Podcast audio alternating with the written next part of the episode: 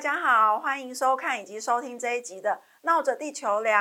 我是 Lemon，我是孝轩。那我们这一集要讨论的主题是什么？我们今天要讨论主题可能是你最喜欢的主题，近期以来最有趣的主题之一。好难得哦！哎，没有之前的我也都很有兴趣，好不好？好，好，但是这个可能会比较比较有趣一点嘛？对，我们今天要讨论的就是中国商品置入在韩国戏剧中所引起的争议，有那么多争议吗？不过真的好多置入哦，嗯。但是在讲这一集的主题之前，我想要先恭喜一下，就是韩国的影人，就电影人尹汝贞奶奶，他们叫国民奶奶。她在我们录影的前一天呢，她拿到奥斯卡金像奖的最佳女配角奖，也是三十几年来第一个在奥斯卡拿到大奖的亚洲的演员。那其实不只是今年，去年韩国电影《寄生上流》也是横扫奥斯卡，拿下四项大奖。所以我觉得可以说。韩国的至少在戏剧方面，已经是我们亚洲的首屈一指的国家。我可以这样说吗？我我我可能不会这么认同，但是我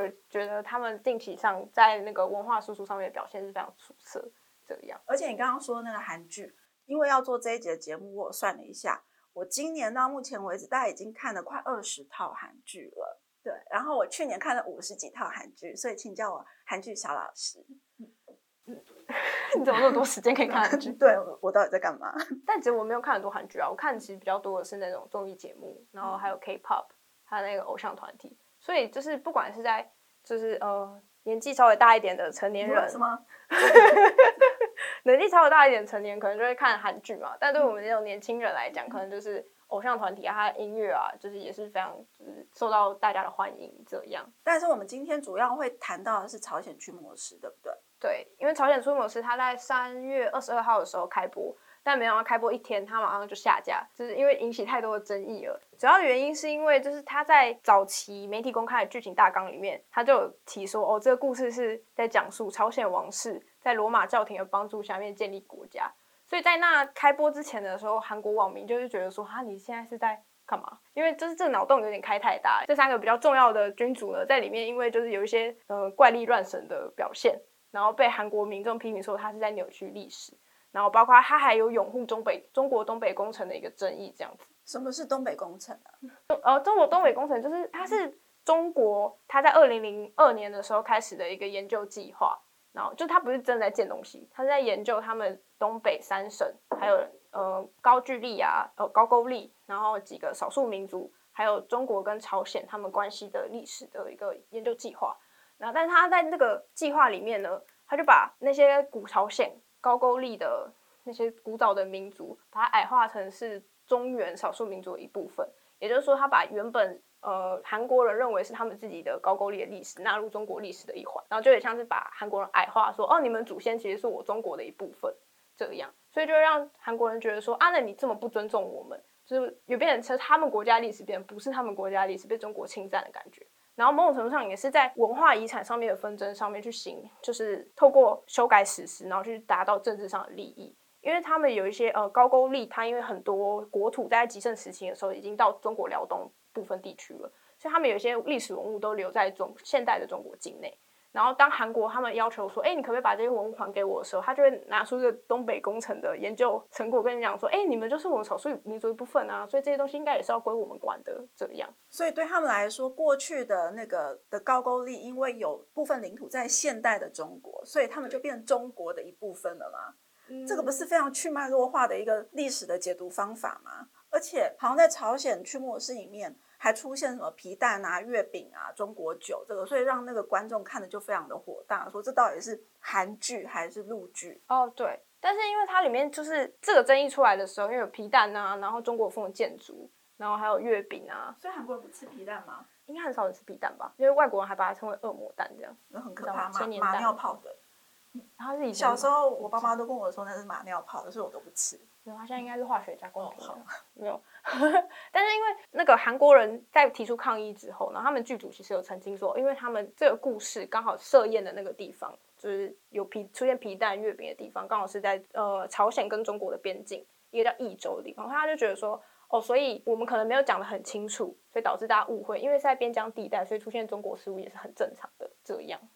但是呃，韩国人文明不买账了，所以他就两集播完就喊卡。听说他花了大概八亿台币左右嘛，三百多亿韩韩元去拍摄，那我们就惨赔吗？对，因为他们大部分广告组也退出来了，对他原本有二十几个广告组，我听说好像三星啊、LG、Dyson 这些全部都退出了，大家都怕扫到台风尾。对，然后还有他们一个其中一个主要的制作公司，也就是乐天，他也退出来。然后，但是演员也因为因为这样子受到一些争议，然后包括也烧到就是他的编剧朴基玉，因为朴基玉上一上一部很有名的韩剧，对《哲人皇后》，但因为《哲人皇后》它的争议就是它是改编于就是中国的一个网络剧嘛，《太子妃升职记》。好，对，就是类似这种，对，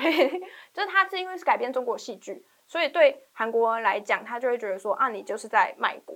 然后你一直在，因为它里面有个桥段是说他在讥笑一个韩国非常重要的文化遗产。然后后来他们一查之后，还发现说，呃，制作朝鲜驱魔师的其中一个公司是 YG 的子公司。那 YG 它其实很大股东，大家都知道就是腾讯，就会觉得啊，它是中资在入侵我们的文化产业。虽然最后 SBS 出来，后来有一个澄清说，这百分之百就在韩韩资的制作的影剧。但是就是大家也知道，就是如果你真的有心的话，你的资本是可以借有借有很多跳板，然后可以不断的洗进来啊。对，所以就是韩国人民的不满还是很强烈，所以他们上了青瓦台联署之后，不到一天的时间，就是大家出来道歉，演员出来道歉，然后导演出来道歉，然后最后整整出去就下架，这样好惨。不过我觉得我大概可以理解，就是韩国人为什么这这么愤怒，因为最近这几年真的就中国的商品置入韩剧非常的。非常的这个状况非常的明显，而且已经到严重的地步。为什么我说严重呢？因为我记得应该上个月吧，我看那个女神降临，我真的看不到几集，我就再也不看。为什么呢？因为它根本就是中国降临，它里面就大大的京东不断出现，坐公车也要看到京东，然后女神想要改造自己上网去网购，也在买京东，什么都是京东送来的包裹，上面也是贴了一堆京东的 logo。我可以不要再看到京东了吗？就你知道这种感觉吗？哦，而且对于韩国人来讲，就是京东并不是他们会用的购物平台。然后在韩国其实也不像就是淘宝可能有虾皮在台湾这样。然后还有另外一个就是《女神降》里面他们有就是两个女一女二去便利商店里面吃自嗨锅，就自煮火锅。那对韩国人来讲，说我去便利商店我要吃的是泡面，因为他们那边都会提供热水嘛，所以就是看。呃，有些综艺节目就派艺人去便利商店吃吃点心什么，他们就会去买火腿肠，就是有点是那个那种热狗。我在韩国的时候也有吃那个什么，它有泡面的辣炒年糕之类，在店家也可以做好，但是就是没有看过自嗨锅啊。对，因为自嗨锅在韩国没有卖。应该说，嗯，如果真的要的话，可能他们有一些中国商店街会找得到，可是它并没有一个就是，比方说一个代理商或进口商把它放到便利商店里面。就像我们在便利商店里面可以买到韩国的香蕉牛奶，可是，在韩国便利商店，他根本就找不到自嗨锅这个商品。没错啊，所以他就会被就是韩国民众觉得说，我现在在看的东看的戏剧，明明就是改编自韩国漫画，然后拍的也是韩国人，发生地点也是在韩国，为什么要出现一大堆韩国根本就没有卖的东西？而且上面都还写中文，他他也不是韩 韩国的商品，他就直接京东就写的京东，所以到底对象是谁？这非常的奇怪。真的是，要不是说那演员讲的是韩文，我真的会以为我在看中国剧。还有像文森佐有一个这个争议嘛？对，他有一个韩式拌饭，对，然后他就是也是自嗨国的品牌，所以就会让韩国这个让韩国人比较不高兴的地方，就是韩式拌饭是你都已经叫韩式了，就是我们我我们一个特殊的韩国饮食文化，然后结果出现的东西居然是中国的牌子，这样就像就有可能像我们去日本，然后结果居酒屋端出来是挖米刷这样，让人觉得无法接受，没有，所以。就是我觉得对中国的呃广告主来说，因为他知道其实有很多盗版的戏剧、盗版的韩剧会经过就是汉化组的字幕上之后呢，就会有很多的中国观众还是有办法再绕到绕过合法的合法的途径，然后去看得到韩剧，而且这个观众并不少，所以他们就会透过这个方式就会觉得说，哦，我比起在中国的戏剧里面下植入，我可能在韩剧里面下植入的效益可能也很好。所以他们才愿意去呃投入这个广告这样，但对韩国剧组来讲，也是因为就是哦，我国内的广告主就这么就这么一点，就是主要就三星啊、LG 啊这些对大财团，但还有按摩椅啊什么之类，就是像食品之类的，他们也很多啊，就是像什么人参啊，还有化妆品，对对对对对，所以其实广告主很多，但是也就那几个，而且提供的资金也没有那么多。所以，当我韩剧的品质在提升的同时，我也需要更多的资金投入去做出可以就是输向全世界的韩剧，所以他可能就是因为这个样子去接受中国资本的进入这样。而且我觉得这些中国的置入啊，另外一个让人反感的地方是因为它的手法通常都很粗糙。因为其实韩剧里面有非常多的置入，如果说大家习惯看韩剧的人，我相信都可以发现各种置入、各种商品，但是不会让人家觉得不舒服。可是中国的置入，比如像我刚刚说的京东，它就是一个就是中国人的那一种，我一定要又大又多，让你看看的眼花缭乱，看不完，走到哪或者看到哪都是我的品牌，他们才会满意。那这种东西，这种置入的手法，其实很容易引起一种观众不舒服的感觉。可是韩剧里面，其实我们这几年看，包括像炸鸡配啤酒啊，哦，还有像我大概这两三年看的韩剧，都会看到 Subway，像《爱的迫降》那个孙艺珍，对对对，就不断的吃 Subway，我就想说，韩国人就这么爱吃 Subway 吗？嗯，但是你不会觉得说他这个方式是奇怪的，他会用一些合理、合法，嗯，不是合法，就是很理所当然，然后不突兀的桥段去置入这些商品，或者是。累的时候就来吃个那个红参，是不是？嗯来吸几口。天空之城啊，对。但我就是，我觉得刚刚提到那个爱的迫降，就是他们有办法把置入的商品融入到推进剧情之中。就是你知道孙艺珍一开始就是都一个人吃 Subway，因为就是他下属就说哦，我们代表就是不喜欢吃饭的时候旁边有人都一个人吃饭。然后后来到后面他不是遇到了就是玄彬吗？然后两个人在家里吃炸鸡，然后那个时候也是在置入那个炸鸡的品牌。所以就是从一个人变成两个人，让你感觉到就是两个人的感情升温，然后就啊，那个孙艺珍终于不是一个人，然后敞开心胸什么之类的，就是用这种方式去置入，然后同时也会让人觉得哦，吃差不多好吃，我也想要去吃炸鸡这种感觉。但是京东那个就有点像是你对剧情没有太大的帮助，然后你在就是呃搭公车的时候，明明是韩国的场景，然后后面出现那个京东的看板。就是它也不是面积很小，然后它就一定会让你看见，就会让你觉得制作的手法有点过于粗糙。虽然有很多方式可以让它变得更融入啦，但也我觉得也有主要原因是因为它本身就不是一个很好制作的产品。那另外一个是讲到文化的部分，因为在朝鲜区模式里面，其实很大一个争议也是跟文化有关嘛。到底这个文化是谁的文化？哦，因为。你不觉得最近这几年韩国跟中国很大一部分在炒这个吗？比如像泡菜是谁的泡菜？嗯，韩服是不是韩服？嗯，对中国人来说，中国人说这是我们明朝的服饰啊，这哪是什么韩服？嗯，对，就是诸如此类的。那你觉得呢？你怎么看这件事？到底这个谁才是那个抄袭的人？哦，应该说韩国他们现代的。有学者说，他们现代的年轻人，他们其实不太想要去正视，就是韩国以前是中国各个几数个王朝的藩属国这件事情。他们就觉得啊，这是上权辱国啊，丧失国家主权。但那个韩国学者就说，其实，在古代，如果你接受册封的话，其实也是承认主权的一种。对于就是韩国人来讲，册封可能听起来很不好，但对于韩国学者，他们就会觉得说，嗯，那这代表说我们长期以来都是一个非常自主的国家，我并不是你的小老弟的那种感觉。然后。韩国它其实自己本身有自己的文化，然后它也是跟它在语系上面其实跟东北民族还有满洲人比较相近。然后他们的韩服其实虽然皇帝的衣服看起来，呃不是皇帝，朝鲜王的衣服看起来很像明明朝皇帝的衣服，但是你看一般那个韩国人他们穿衣服跟明朝人的服饰其实有很大的差距，因为它其实融合是当地韩朝鲜族的呃朝鲜族韩民族的一些风俗习惯，它并不是就是哦完全照搬。明朝的东西，然后他们其实，在讲他们的语言，虽然有很多是汉语发音，但它也有跟就是中文有很大的差距。然后其实一开始的时候，也不是所有人都看得懂中文，呃，看懂汉字。以前都只有那个贵族或是儒儒学者才看得懂。我觉得这边我要打个岔，你不觉得中国其实设了一个陷阱吗？他就是他告诉你说，哎，我当初我是这个地区的霸权，他通常地区的霸权，他也会是一个主要的文化输出者。所以，因为呢，你们的文化都有受到我的影响，所以你们都是我的大大中华圈的一部分。哦。但其实，如果这个这个东西套用到欧洲，套用到美国，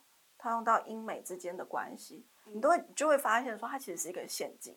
哦所以我的美国文化就是英国文化嘛。啊，那英国文化是欧洲文化，欧洲文化源源自于希腊文化中国人喜。欢说你们也讲中文啊，你们就是中国的一部分。那其实真的是这样子嘛？就是嗯语言的相近性跟文化的相近性，并不必然代表政治上我过去就一定是跟你是有从属关系。嗯更何况中国从古至今就一定是那个中国的样貌是铁板一块嘛？我们之前有讨论，嗯，我们私下有讨论过，就是比如像清朝，对所谓的中原的汉人来说，清朝就是一个外族啊，满洲人，对他，那中国当时就是被被灭灭国了，不是吗？那你说旗袍是中国的服饰吗？旗袍就不是中国的服饰吧？如果照中国人这个脉络来论述的话，所以我觉得大家不应该落入中国这个文化霸权的陷阱。基本上，韩国的东西，即便说它有受到这个当初的这个中原文化的影响，